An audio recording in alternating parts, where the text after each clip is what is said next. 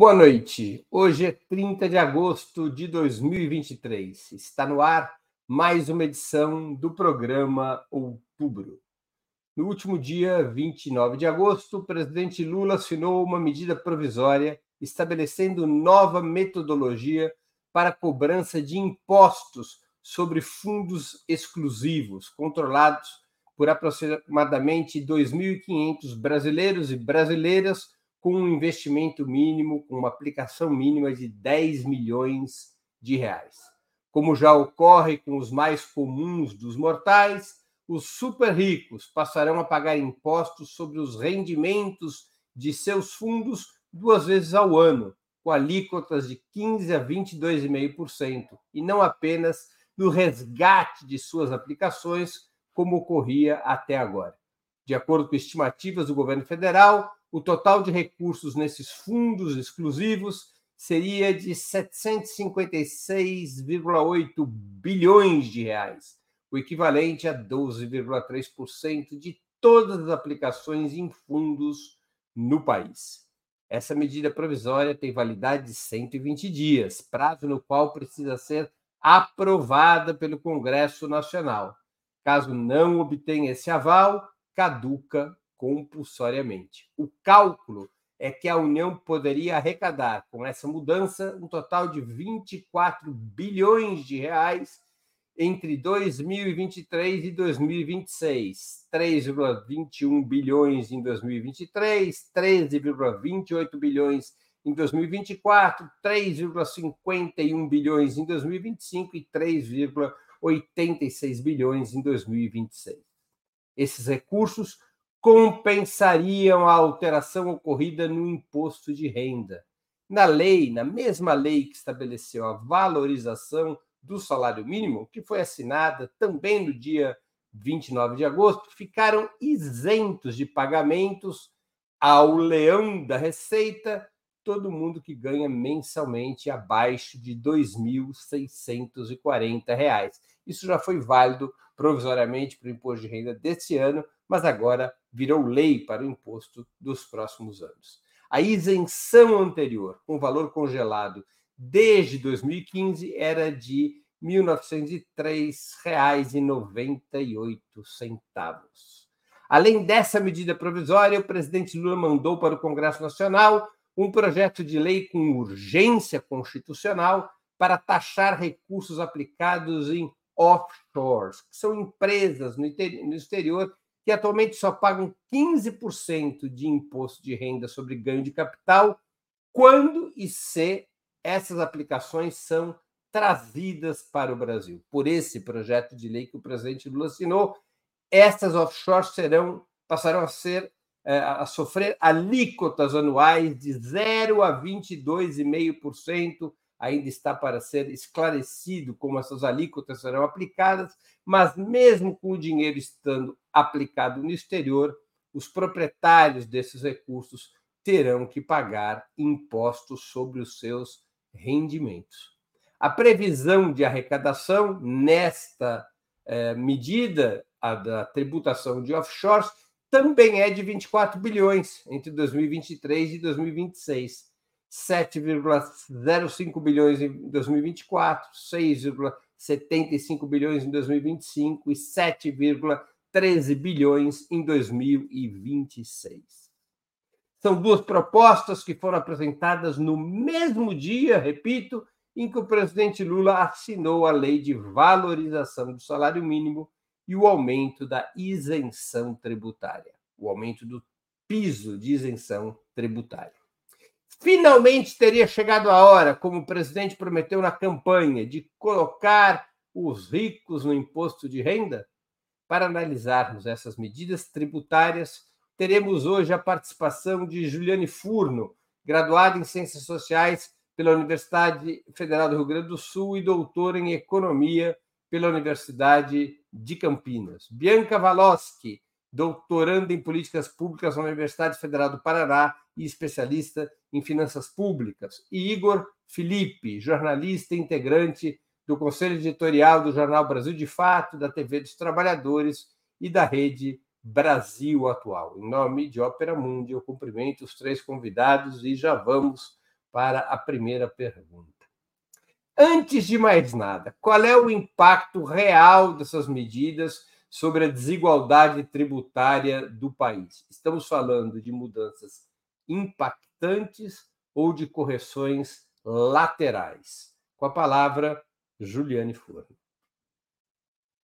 Olá, Breno, boa noite, boa noite, Igor, boa noite, Bianca e todo mundo que nos assiste.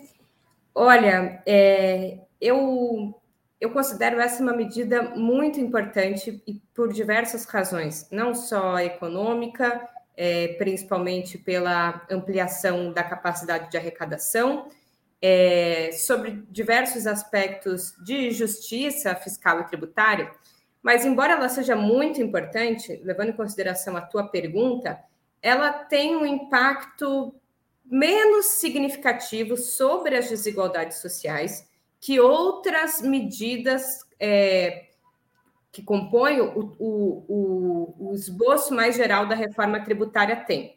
Então, eu acho que, a despeito dela não ser tão importante para a redução da desigualdade, ela não é menos importante porque ela atinge talvez um, uma outra perspectiva, que é, em primeiro lugar, sinalizar que tipo de sociedade a gente quer construir. Eu acho que a formação desse tipo de, de subjetividade ou, ou, a construção do tipo de política pública que sinaliza para um pacto social, tal como foi no fim da Segunda Guerra Mundial, quando a alíquota máxima, inclusive de imposto de renda sobre pessoa física, chegou né, próximo de 90% em vários países, inclusive bastiões do liberalismo, como eram os Estados Unidos. Esse tipo de medida tem um impacto importante sobre a organização econômica e social, mas é também uma mensagem de que aquela sociedade não tolerará né, um grau tão exorbitante de desigualdade ou de concentração de renda e riqueza. Então, acho que nesse sentido é, importa muito, né, importa como mensagem, importa como uma disposição política de enfrentar a, a, a forma bastante privilegiada com que os super ricos lidam né, com as suas aplicações financeiras e com a, a sua declaração de imposto de renda. Tem um impacto também importante porque o, o arcabouço fiscal está muito voltado para a arrecadação, eu acho que essa é a parte positiva da tentativa de, de equilibrar é, as contas públicas, né? Diferente do, do, tradicional corte de gastos, aqui tem uma tentativa até bastante é, contundente na arrecadação, mas eu acho que no que tem já desigualdade, veja, é mais o, o aspecto do que a política fiscal vai fazer com essa arrecadação, e aí tem os limites do arcabouço, quer dizer, o, o Estado não vai poder é, utilizar todo esse recurso para financiar políticas públicas, porque tem uma limitação de no máximo 2,5% é, de crescimento real da, do aumento das despesas. Eu acho que é mais o que a política fiscal vai fazer do que em termos de justiça tributária, só para finalizar. Porque se os ricos, super ricos pagam ou não pagam, tem pouca diferença para a vida dos mais pobres, em termos da composição da carga tributária. É mais o, o, que aquela renda poderia sinalizar de financiamento de políticas públicas. Mas eu acho que a desigualdade mesmo entra numa outra esfera, que é a mudança da tributação sobre consumo. É onde vem o tributo, é porque ricos e pobres pagam proporcionalmente é, alíquotas diferentes sobre a compra do mesmo produto. Acho que aí interfere mais na desigualdade. Com a palavra, Bianca Walowski. Boa noite, Breno. Boa noite, Ju. Boa noite, Igor. É, bom, certamente essa medida provisória, no, no meu entendimento, foi uh, o que talvez de mais avançado no sentido é, político é, de avanço social, né, que proposto pelo governo é, no, no, nesse, nesse, nesse mandato do governo Lula é o que vai resolver os problemas de desigualdade social no Brasil? Certamente que não, né? Estaríamos pedindo demais de uma medida provisória. Mas é, o avanço que se tem nisso, de colocar na pauta política, de colocar em debate a questão da tributação, né, da, do, dos lucros desses, dessas offshores, desses fundos, é muito importante. É muito importante é, eu acho que o impacto que isso vai gerar a nível de arrecadação é, é, é pouco ainda comparado ao que pode ser, principalmente pelo fato de que de, de toda a estrutura né, é, social e econômica brasileira onde você tem uma, uma desigualdade social, uma desigualdade de renda, uma desigualdade de patrimônio historicamente consagrada já, né? Historicamente muito bem consolidada.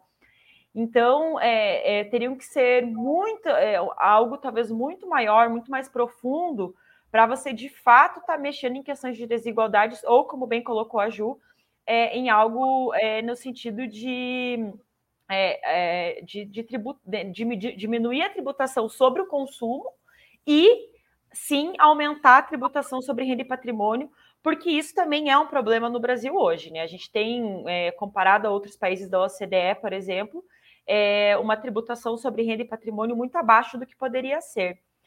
Além disso, é, acho que a, a, própria alíquota da tributação, né, em cima dessa, de, de, desses fundos e tal, também poderia ser maior, né? A gente tem um, um cenário é, no Brasil onde esse o 0,2% da população é, mais ricos, né, contribuíssem com 19% da sua renda para o pagamento de impostos, e 19% é meio que a média que a população brasileira paga de impostos, é, seria, por exemplo, possível aumentar né, é, em 45% a quantidade de estudantes na educação é, fundamental ou de pessoas atendidas no SUS. Né? Então você vê assim, é, se você só fizesse com que esse 0,2 contribuísse pela média, o que não está nem perto de ser o que vai acontecer com essa medida provisória, você já teria um aumento né, de arrecadação muito grande. Então, o que eu quero dizer é, é uma medida muito importante, acho que sinaliza politicamente um avanço do governo para pautas mais é, é, populares, por assim dizer, mas é, certamente não vai ser ela por si só que vai fazer com que se reestruture tudo aquilo que precisa. Igor Felipe com a palavra. Boa noite, Breno. Boa noite, Juliane. Boa noite, Bianca e todo o público do Ópera Mundi. Acho que, em primeiro lugar, Breno, é necessário reconhecer que essas medidas do governo elas são importantes e vão no sentido progressista e no sentido do que o presidente Lula apresentou nas eleições. Claro que tem diversas limitações, são medidas pontuais, que inclusive faziam parte do pacote de, de é, políticas que seriam apresentadas na segunda etapa da reforma tributária, que foram adiantadas, e que caminham no sentido correto, que é ter uma taxação maior dos mais ricos, para poder, inclusive, garantir medidas que beneficiam os mais pobres, os trabalhadores e a classe média como a valorização do salário mínimo, como a diminuição é, da, do valor mínimo do imposto de renda. Então, essas medidas apontam no caminho correto. Agora, essas medidas vão resolver o problema histórico da desigualdade social do, do Brasil? Não, porque o Brasil ele tem uma desigualdade social que é estrutural e que tem razões e motivações, fundamentos históricos, sociais e econômicos, né? Primeiro que o Brasil tem uma origem é, no colonialismo, é uma economia dependente, é, submetida a interesses internacionais, e que daí já é, decorre uma desigualdade. Em segundo lugar, que o Brasil ele tem a herança da escravidão, que tem até hoje uma carga de um processo de desvalorização muito forte da força de trabalho, dos trabalhadores, um baixo nível de renda, é, privilégios é, para os mais ricos, que isso ainda se perpetua na sociedade brasileira. E em terceiro, a questão agrária, né? O Brasil é um dos países que tem o maior nível de concentração da propriedade da terra do mundo. Então, para se resolver o problema da desigualdade social no Brasil, é necessário um conjunto de medidas que, no fundo, são reformas estruturais que possam passar limpo as bases fundantes da sociedade brasileira. Me parece que essas medidas elas não têm é, essa profundidade. São medidas pontuais que é, incidem na questão tributária, mas o que eu fico me perguntando, Breno, o Brasil, desde a Constituição de 88, tem esses fundos, esses privilégios, essas boquinhas dos bilionários, que até hoje não foram tributadas. Então, acredito que essas medidas apresentadas pelo governo federal, elas são bastante pedagógicas, porque demonstram que tem um setor da sociedade brasileira que não paga impostos e que protege suas fortunas, como essas 2.500 famílias que têm esses fundos exclusivos, e que a maior parte da sociedade não tem conhecimento. Ou as 70 mil é, pessoas que têm é, offshores e que não são tributadas, inclusive boa parte dos parlamentares tem essas offshores. Então, acredito que essas medidas são positivas, tanto no sentido de apontar para uma sociedade com maior igualdade, como também para denunciar que os ricos não pagam impostos no nosso país. E sabendo que o problema no parlamento não vai ser fácil, porque até mesmo governos de direita, como o Temer e o Bolsonaro, tentaram tributar esses fundos e as offshores e não conseguiram.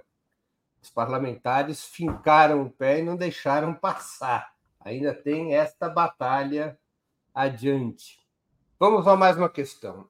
A lei do novo arcabouço fiscal obriga o governo a apresentar uma proposta de reforma tributária sobre renda e patrimônio no prazo máximo de 180 dias depois de aprovada a lei. O governo tem que apresentar, portanto, ainda neste semestre essa proposta e tem dito que vai apresentar antes que o prazo vença. Essa proposta, essas duas medidas que foram propostas, é, elas são de bom tamanho é, para uma reforma tributária ou o que tem que vir da, do governo é mais do que essas duas medidas? O governo chegou a falar que apresentaria uma proposta de reforma tributária junto com a proposta do orçamento. A proposta do orçamento vai ser apresentada amanhã. O governo apresentou essas duas medidas, mas ainda terá que apresentar, pela compreensão da lei do arcabouço fiscal, uma, uma proposta mais ampla de reforma tributária sobre patrimônio e renda. Do jeito que está, é o que dá, ou é necessário propor eh, e é viável propor algo além dessas duas medidas nesse momento? Com a palavra, Bianca Valoski. Olha, a necessidade é de algo muito maior, certamente. Não, não, não acho que não tem.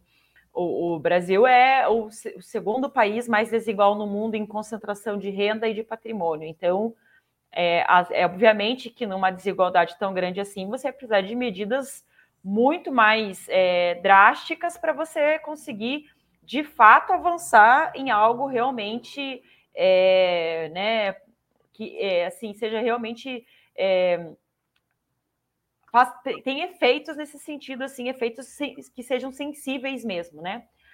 Agora, é, isso também vai do que, da, da briga que o governo está disposto a comprar, como o Breno bem colocou, é, não é fácil, né? A gente, é, a gente sabe que a grande parte dos deputados que lá estão são os detentores desses fundos, por exemplo, né?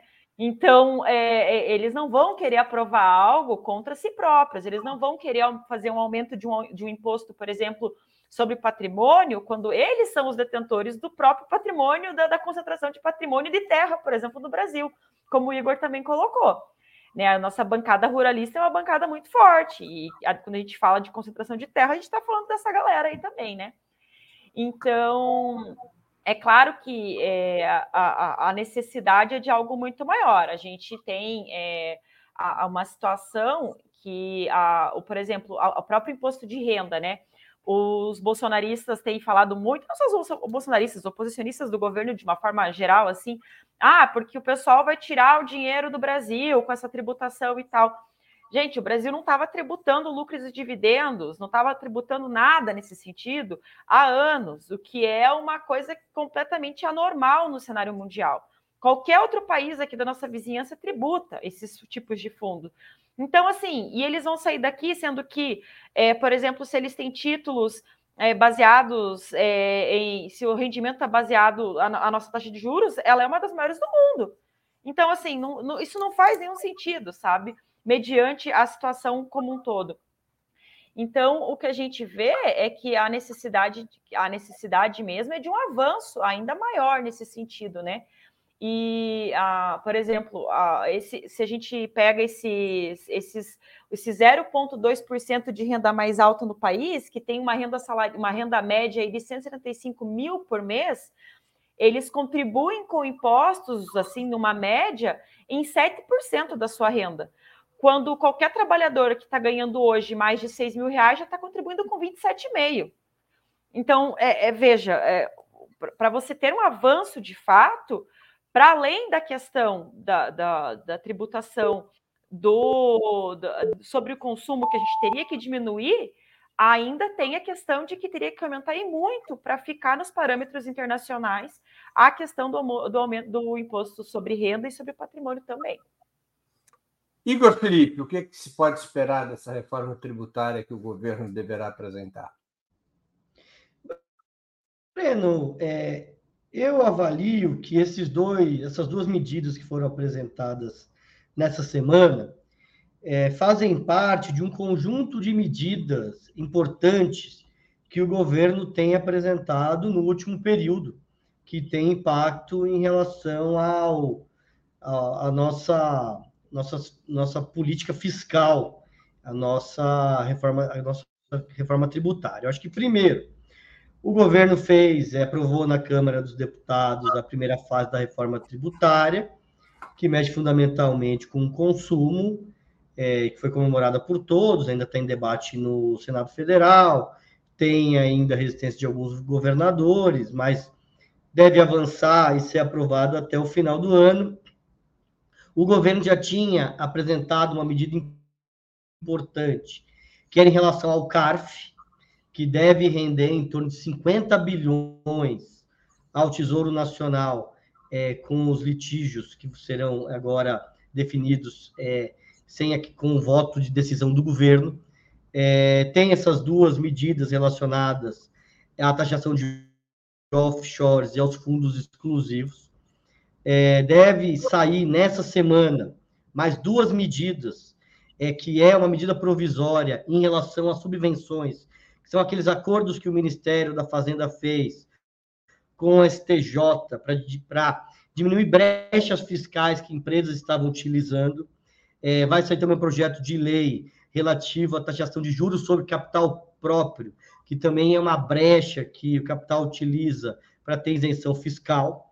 E está previsto para logo depois da aprovação é, da reforma, da primeira fase da reforma tributária, a segunda fase é, com a taxação de lucro, renda, capital e patrimônio.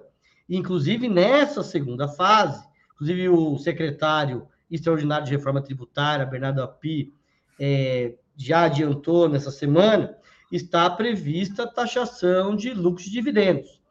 Então, Breno, o que a gente está vendo na estratégia do governo são diferentes fases desse processo, né? inclusive pela pressão que o governo sofre de aumentar a arrecadação por conta do arcabouço fiscal.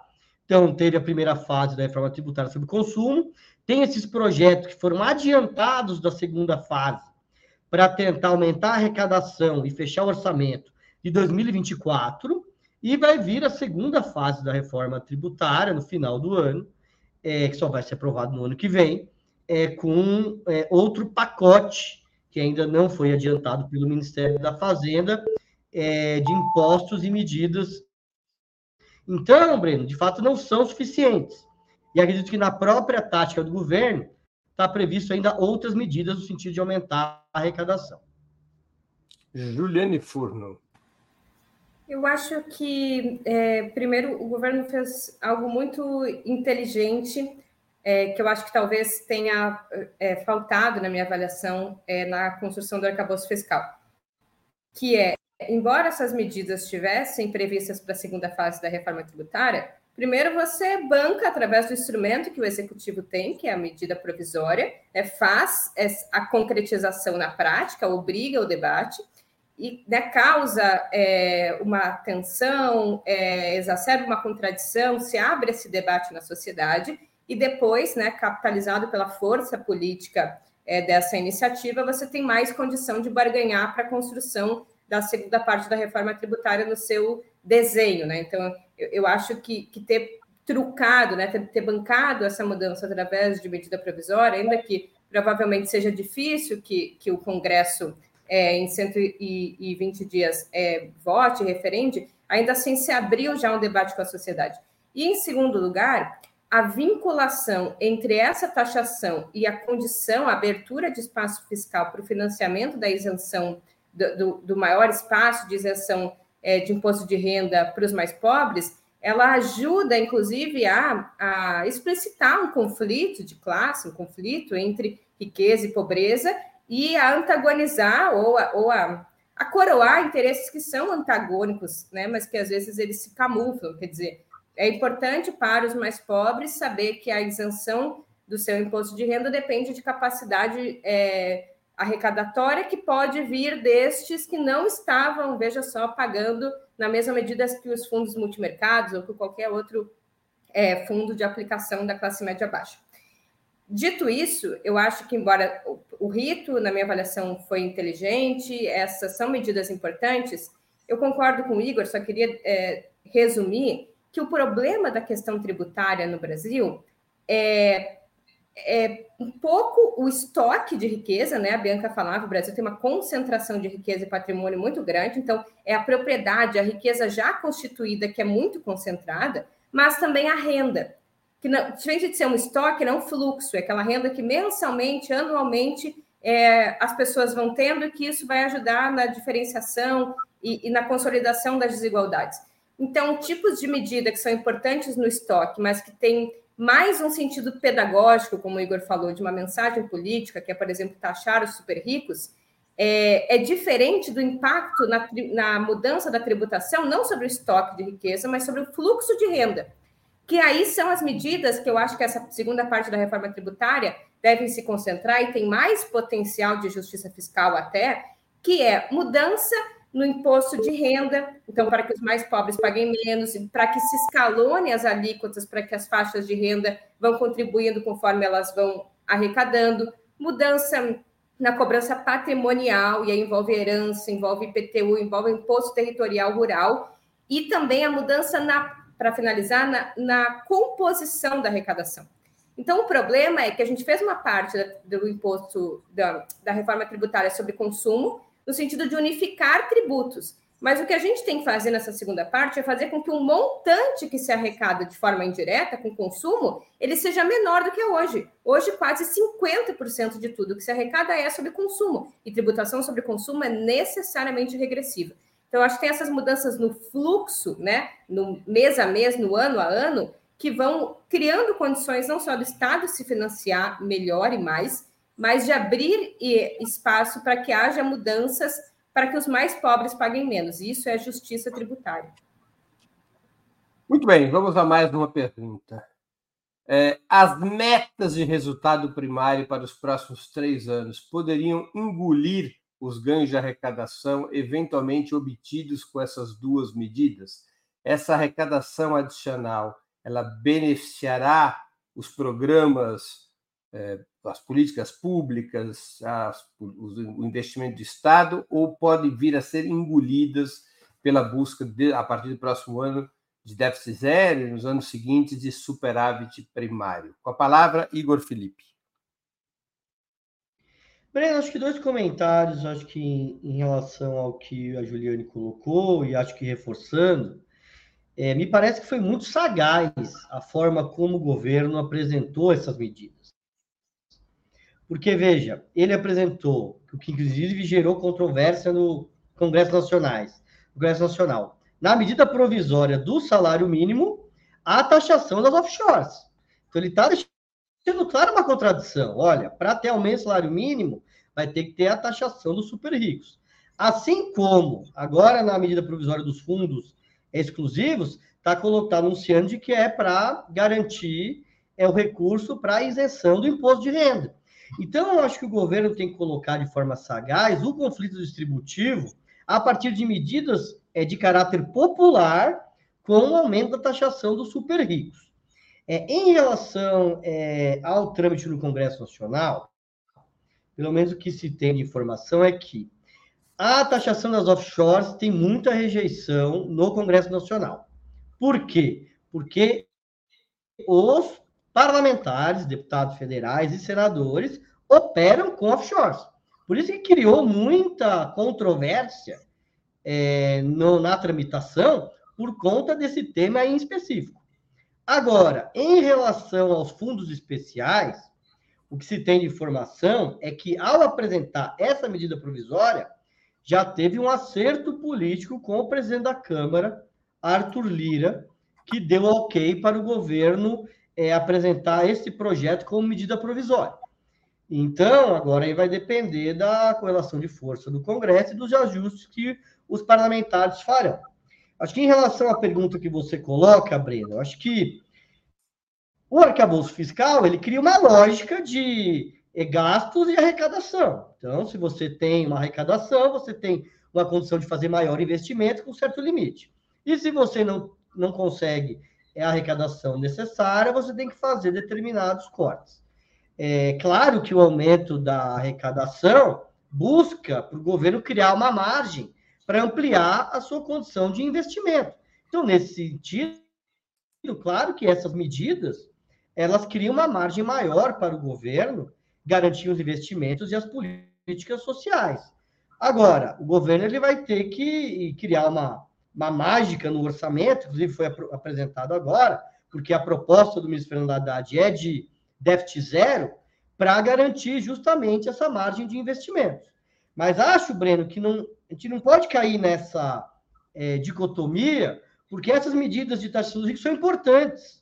E claro que os limites que o arcabouço fiscal impõe à política do governo é, são é, colocam em risco determinados investimentos. Mas essas medidas são muito importantes. E mesmo que venha a ter algumas é, medidas de contenção fiscal, a gente deve apoiar, porque são medidas que fazem uma maior justiça tributária.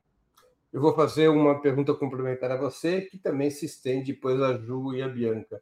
A mágica no orçamento é o reajuste de apenas 1% para o funcionalismo público? Acredito que essa é uma das medidas, com certeza, Breno. O governo ele vai ter que buscar, porque a, a, aposta do governo é na estabilidade macroeconômica. Ele, para fazer omelete, ele vai ter que quebrar ovos. E imagino que tem alguns setores, certamente, que serão sacrificados para que o governo possa é, garantir é, uma margem de investimento no próximo ano. Com a palavra, Juliane Furno. Só para a nossa audiência estar tá informada, quer dizer, foi anunciado essa semana, na mesa permanente de negociação, que o reajuste geral do funcionalismo público federal, são 1,2 milhão de funcionários públicos federais, o reajuste será de 1%. Desde 2016, o funcionalismo público teve uma depreciação salarial de quase 30%. Uma parte desse, dessa perda foi recuperada eh, nesse ano, com um reajuste de 9%, um pouco, três pontos acima da inflação do ano passado, mas para o próximo ano, no orçamento, vai estar um reajuste de 1% nos salários, abaixo até da própria inflação, portanto, no salário dos funcionários públicos. Juliane Foro. Eu acho que são duas coisas diferentes, assim. Eu, eu tenho a impressão, e aí para entrar no assunto que não é exatamente de debate, mas eu acho que, que vale a pena, é, já que teve muito na pauta essa semana, eu acho que essa busca é, é, incansável por zerar o déficit primário já em 2024, ela por si só pode comprometer e até machucar vários setores da, da economia brasileira. Porque, veja, não é a, busca de, um, de zerar o déficit, né, ou de haver equilíbrio fiscal numa economia que está operando numa relativa normalidade. Veja, a economia brasileira ela vem de pelo menos duas grandes crises, a crise de 2015 e 2016, a crise da pandemia, e no meio dessas duas crises, a, a a maior lentidão de recuperação da economia brasileira que já se teve na história. E isso tem impactos muito significativos, tem impacto sobre o emprego, tem impacto sobre a fome, tem impacto sobre a pobreza. Então, acho que está muito cedo 2024 para essa, essa tentativa, inclusive autoimposta, de zerar o déficit. Né? Eu acho que eu deixaria um pouco mais de folga para garantir que, primeiro, é, é, esses direitos sociais mínimos ou a recomposição do tecido social fosse feita, para que depois houvesse essa perseguição para a meta de equilíbrio. Mas, é, levando Tá. Oi. Ju, está com algum problema de conexão? Agora voltou, voltou. Vai lá.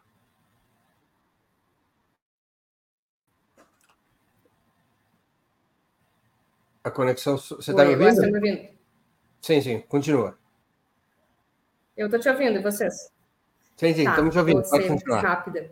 É, mas eu, eu, acho, eu acho que então essa tentativa de arrecadação, ela, claro, ela, ela, ela pode ser um pouco esterilizada por essa, por essa aposta em zerar o superávit primário, mas eu acho que o próprio desenho do arcabouço fiscal, ele já colocava um pouco de limites, né? Inclusive, paradoxalmente, certos limites positivos.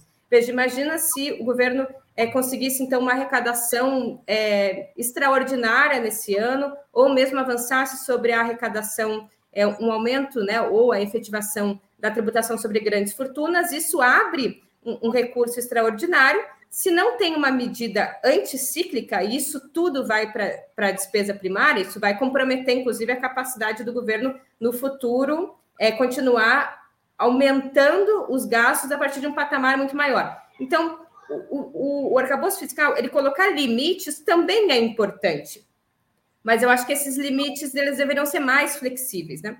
A coisa boa é que, diferente do teto, o arcabouço fiscal ele, ele tem medidas de escape. Eu acho que é aí que deve ser feita uma batalha. Quer dizer, vai haver, é, talvez, inclusive, possibilidade de, de, sobra, e que esta sobra, além de zerar o déficit, ou aquela sobra além dos 70% da, da arrecadação que é voltada para o financiamento das despesas primárias, que isso possa operar com um dos gatilhos propostos no arcabouço fiscal, que é aumentar, então, os, os o recurso para o investimento. Não sei se ficou claro.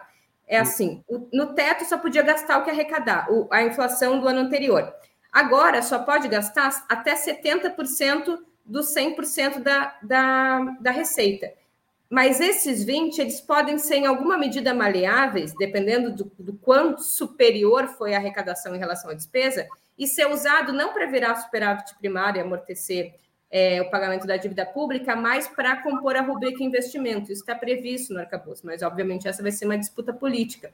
Eu acho que aí pode ser que essas medidas tributárias possam ampliar o possam ampliar a arrecadação, não ser esterilizado pelo déficit e poder compor uma rubrica importante que é o financiamento do investimento público. Bianca Valoski com a palavra.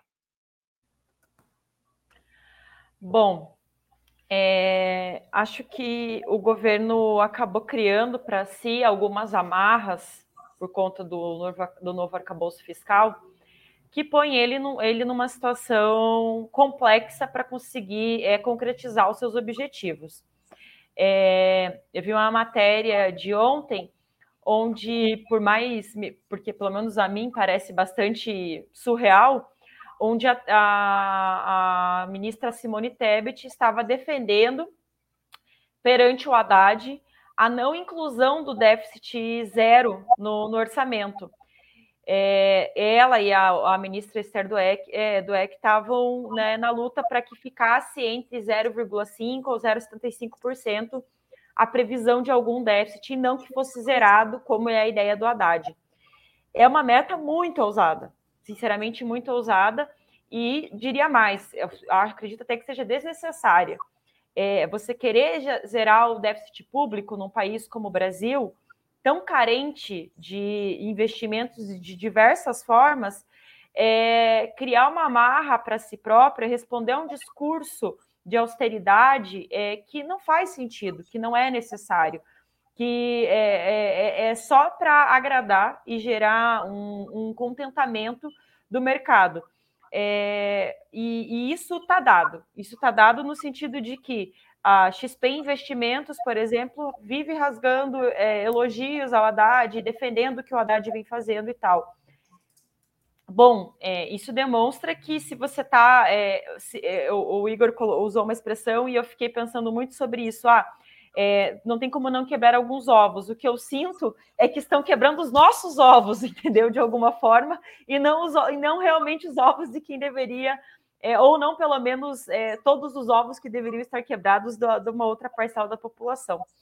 Então, assim, é, eu acho que, como o, o, Igor colocou, foi muito inteligente da parte do governo ter é, disposto, na mesma medida provisória, né, o aumento do salário mínimo, junto com a, a, a tributação das offshores, Sim, muito inteligente, porque realmente coloca, é, é, põe o conflito distributivo de cara para as pessoas.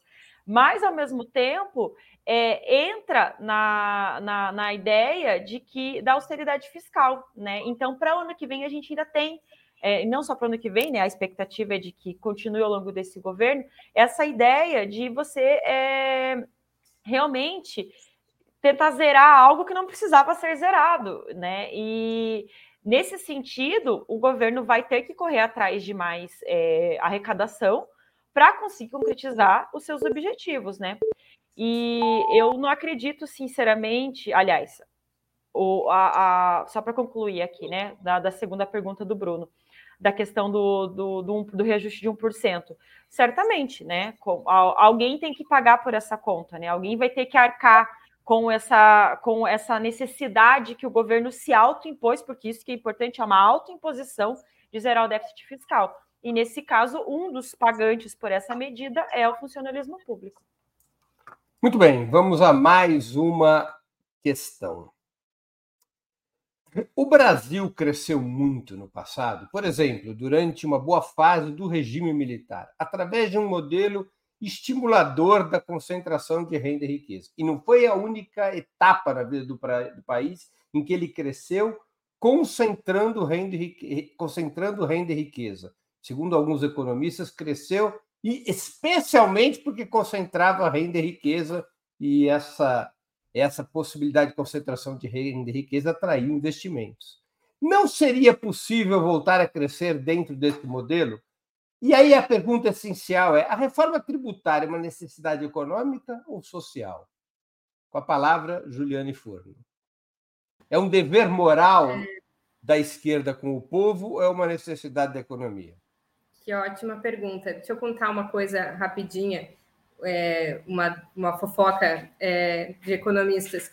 O Celso Furtado, na década de 60, ele escreveu um livro, ele já vinha teorizando sobre isso, é, num modelo econométrico próprio, mas depois ele escreveu num livro, logo que teve o golpe militar, chamado Subdesenvolvimento e Estagnação, né, consolidou ali uma teoria de que o Brasil tinha um problema de subconsumo, né, uma indústria melhor desenvolvida e muito intensiva em capital, é, em detrimento de trabalho, e que essa indústria capital intensiva ia gerar produtos que não iam ser consumidos, e porque não iam ser consumidos, iam gerar problema de investimento, sem investimento a economia não ia crescer.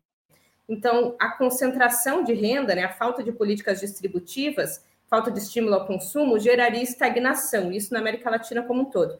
A Conceição Tavares e o José Serra, quando era um cara progressista, escreveram um texto muito, é, muito basilar de, de economia brasileira, é, que se chama Para Além da Estagnação, eles vão dizer, não, Celso Furtado, você está errado, infelizmente. É, concentração de renda gera crescimento econômico.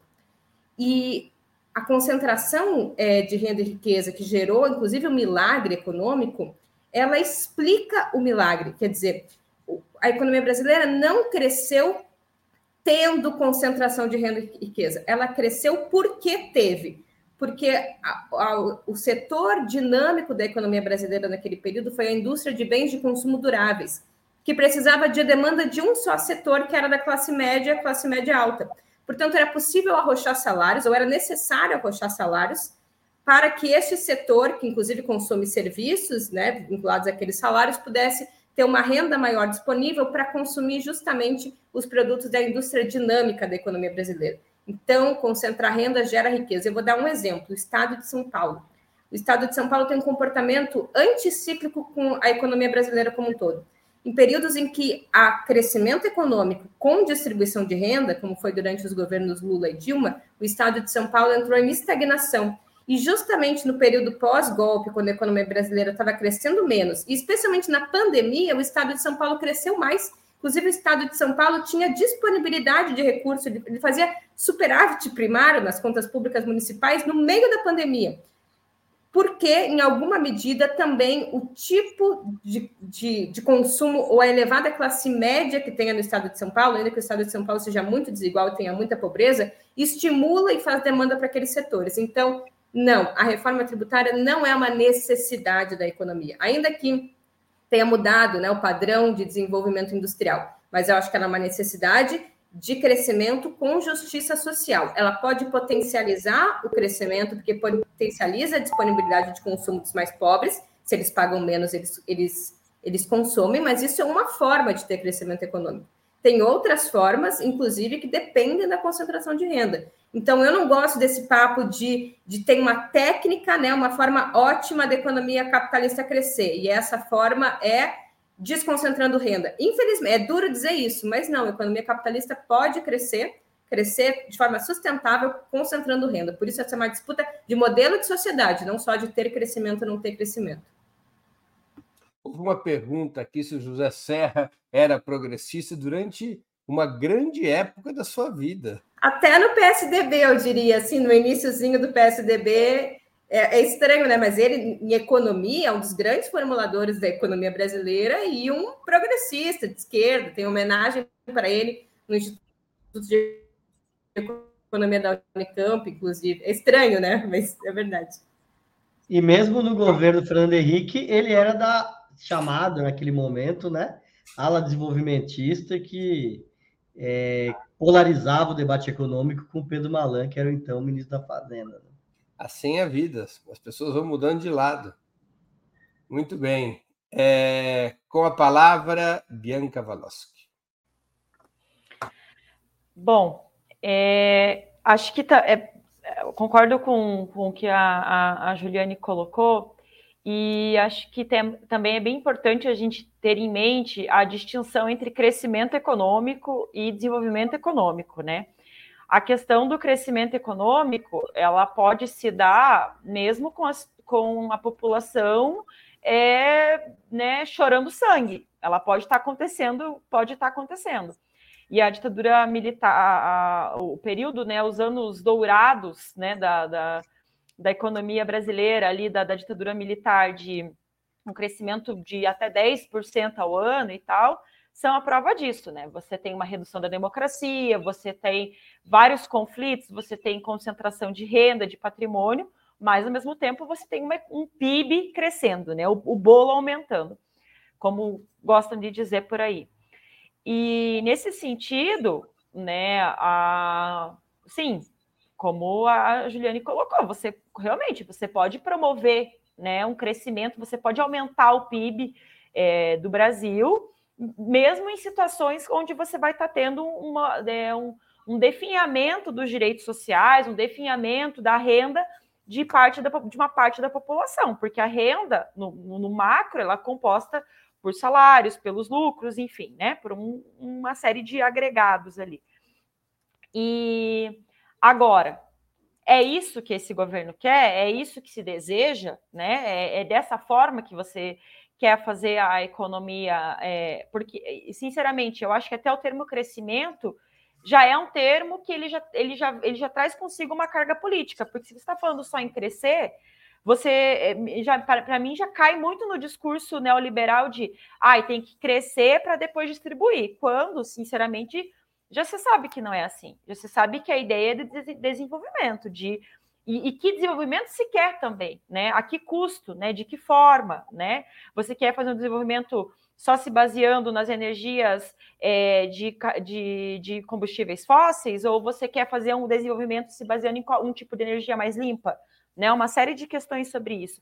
E esse desenvolvimento, ele, ele vai englobar que essa renda seja distribuída, que você aumente o salário mínimo, que você diminua a tributação para quem ganha menos, que você é, faça uma redistribuição, por exemplo, da, das terras, uma reforma agrária que nunca aconteceu nesse país, entende?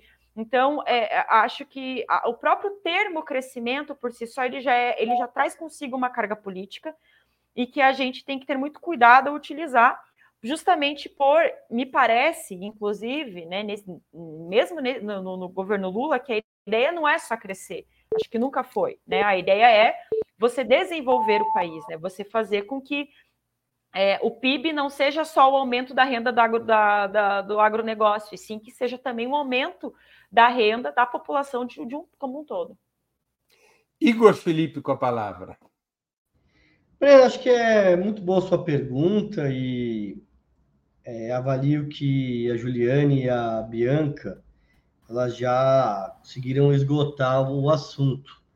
Eu aproveito até para traçar um certo paralelo, né? Porque durante os primeiros governos Lula e o governo da Dilma, é, o país teve um nível de crescimento econômico, e esse crescimento econômico é, teve como grande peso é, o fortalecimento do mercado interno, que, que por meio do aumento do salário mínimo, fundamentalmente, mas também das políticas sociais é, que garantiram maior consumo e deu maior dinâmica para a economia, né? E é interessante porque um dos grandes é, é, ataques que as forças neoliberais faz, fizeram no último período foi justamente a esse modelo, né? É, de aumentar o consumo e garantir algum nível de crescimento.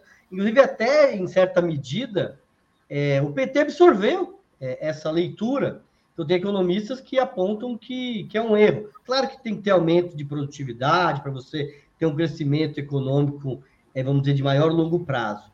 Mas eu acho que a grande questão é que o processo econômico ele nunca é regular, ele nunca é estável. Você vai crescendo numa escadinha que você cresce, cresce, cresce, vai crescendo mais. Ele é em ondas, você cresce mais, cresce menos, a partir até pela dinâmica da, interna da economia e também pela dependência da economia brasileira ao, ao mercado externo. Daí que eu acho que o grande, a grande questão para um governo progressista tem é, um pé forte na economia, mas tem que ter sustentação na política. Porque um processo, um projeto de para ter maior prazo e conseguir mudar as bases de desenvolvimento, não vai se dar em quatro, oito anos. É um projeto de maior prazo. E isso não se resolve apenas na economia. Isso requer um processo político de organização, de mobilização, de politização, que, inclusive, em certa medida, o governo Bolsonaro fez se desenvolver a sociedade nas questões é da, do governo. Então, acho que fica as lições, Breno, dos governos Lula anteriores, que é, é fundamental para um governo progressista, um governo de esquerda, que tenha um processo que garanta o crescimento da economia, melhora do salário, é, e nesse sentido, eu acho que caminha a reforma tributária.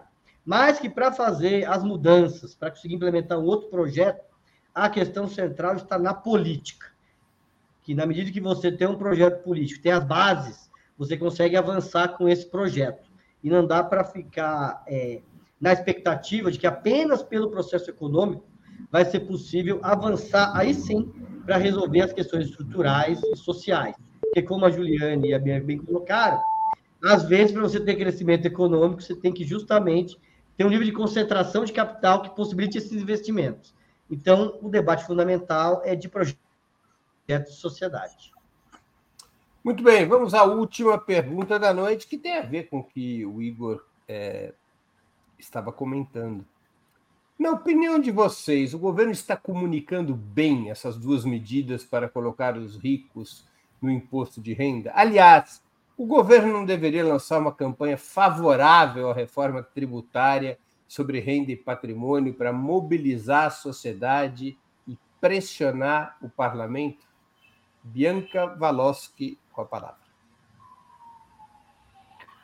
Nossa, com certeza, Bruno. Eu acho que uma das coisas, é, talvez, mais importantes para poder, de fato, criar uma, uma reforma tributária, realmente poder avançar nesse sentido, é, e e talvez aí sim conseguir é, sair tanto quanto das amarras criadas pelo novo arcabouço fiscal, seria o governo encampar uma, uma, uma, uma, uma propaganda em cima da questão tributária brasileira. Primeiro, porque tem muita desinformação, no sentido de. É, todo mundo sente que paga, todo mundo, que eu quero dizer, a grande maioria das pessoas sentem que pagam muito imposto, porque de fato pagam, mas não entendem que é, pagam muito imposto porque tem muito imposto sobre consumo, e esse imposto sobre consumo é igual para ricos e para pobres, e esses ricos pagam muito menos, né? Então, é, é, deixar isso mais escancarado, né? Tornar isso mais claro, é, especificar que quando a gente está falando de taxação de grandes fortunas, não é quem tem uma casa própria e um carro. Quando você está falando de transmissão, de imposto, de aumentar a alíquota de transmissão é, de herança, também você não está falando daquela uma única casa que seu pai vai deixar para você. Não, não é sobre isso, né?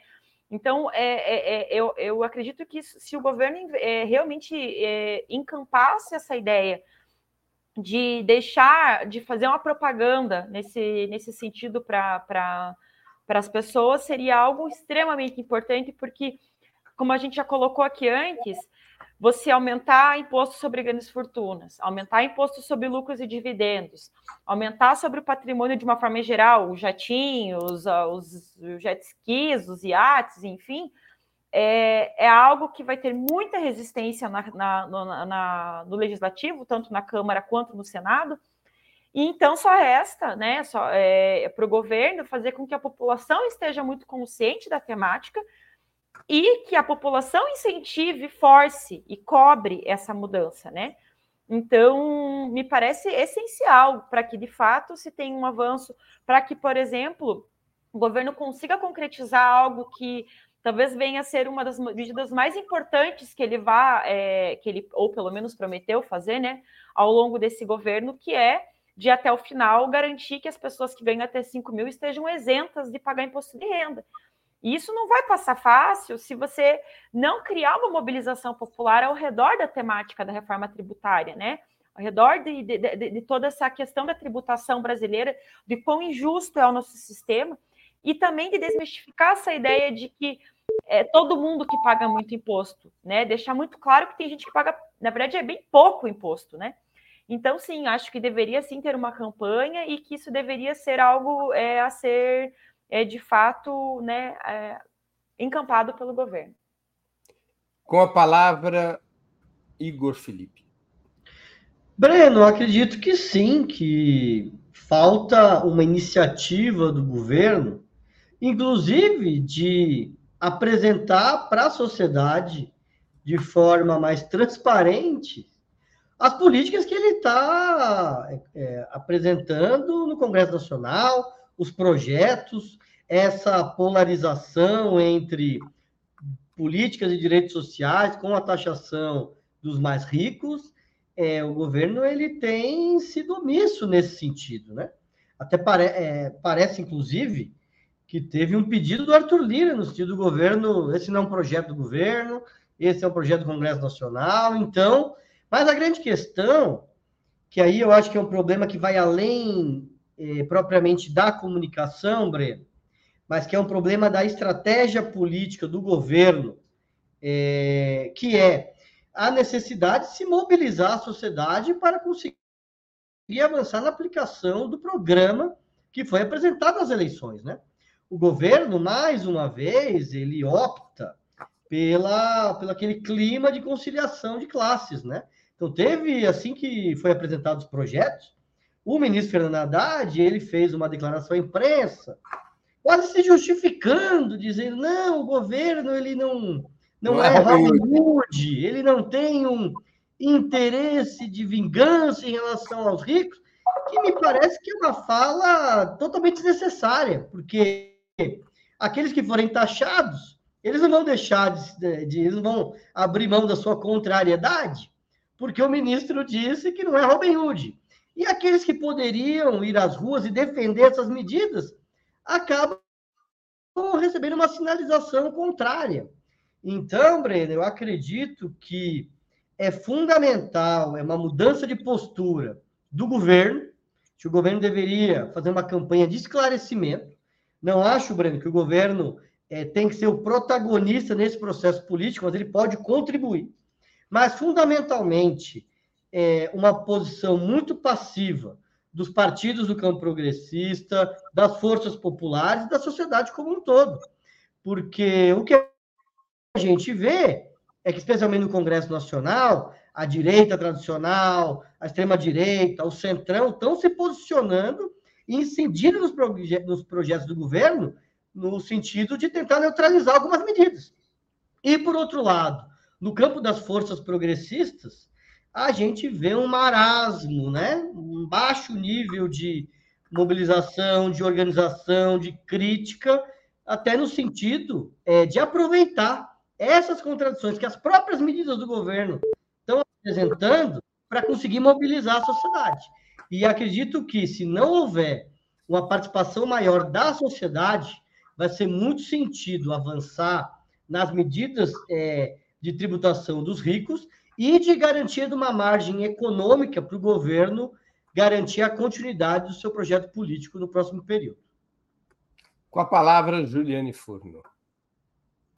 Eu concordo muito com a Bianca e o Igor, é, principalmente quando o Igor fala que, que são dois atores, né, que, que têm tem responsabilidades e táticas distintas nesse momento. Eu acho que o governo ele tem que é, investir mais em propaganda, em forma de comunicação com a sociedade, inclusive para dirimir muitas incompreensões com relação à reforma tributária, né? É, incompreensões que até no, no chat apareceu aqui, uma hora eu dei uma olhada, é, é, talvez uma das clássicas é que o, o aumento da tributação, fuga de capital, elisão fiscal. Eu caí? Não. Mas você está com uma internet frágil, digamos assim. Acho que agora caiu. Voltou? É, gente, aqui no Rio de Janeiro, eu não sei. Um dia tá bom, outro dia tá ruim. Mas, Agora enfim, tá eu, eu concordo, eu, eu acho que o governo precisa investir nesse sabe, tipo de campanha, uma campanha que desmistifique. Tinha um samba no Rio de Janeiro que era de dia falta luz, de noite falta água. Agora o samba tem que ser modernizado. É, aqui está aqui tá sem água também no Flamengo. Está faltando água e internet ao mesmo tempo. Aqui a cidade está muito bem administrada. É, eu, eu acho que então tem que tem que ter esse, esse, tipo de investida de e para o governo cabe esse tipo de retórica, né, de que a reforma tributária é boa para o crescimento, né, é boa para a sociedade de forma geral, né, para os movimentos sociais é diferente. Eu acho que o aspecto do conflito distributivo ele precisa estar mais colocado, né, a reforma tributária não é boa para a sociedade como um todo, porque não existe bom para a sociedade como um todo quando a gente fala de uma sociedade dividida em classes sociais é uma reforma tributária que tem que ser boa para a maioria, que são os trabalhadores, produzem toda a riqueza e são quem menos se apropria desse excedente. Mas eu acho que para o governo valeria a pena, e principalmente pensando que a gente está se aproximando das eleições municipais e que há uma lacuna, e a gente já debateu aqui no outubro, em outubro mesmo, se não me engano, do ano de 2022, que é a lacuna com setores médios, e, e com setores médios, baixos médios, né? é, que identificam que o Estado é o seu principal inimigo, que a tributação é seu principal inimigo, que o Estado quer tirar tudo dele, é, que se houvesse menos política pública, menos intervenção, ele teria uma melhor qualidade de vida. Com esse cidadão, a gente tem a oportunidade de dialogar, porque se abre uma fenda concreta de um debate que envolve um conflito distributivo e a sinalização de que, se não houvesse o Estado e esse tipo de política pública, essas pessoas ficariam ainda mais pobres, enquanto o punhado pequenininho de gente fica cada vez mais rico. Então, a disputa com setores médios me parece que tem é, na pauta da tributação a sua melhor é, é, forma de contato e disputa política. Então, acho que a oportunidade, pensando também politicamente nas eleições de 2024, de recompor uma base social e a identificação de que o PT e a esquerda é, é, pensa, inclusive, classe trabalhadora de forma mais alargada, e que essas pessoas são trabalhadores e que a classe média baixa não vai ser penalizada, pelo contrário, vai ser beneficiada por medidas que tributem mais ou que façam justiça, inclusive, com a renda dos muito ricos. Muito bem. Comecei hoje com Juliane Furno, Bianca Valoski e Igor Felipe. Muito obrigado aos convidados e à audiência. Boa noite, boa sorte a todos e a todas.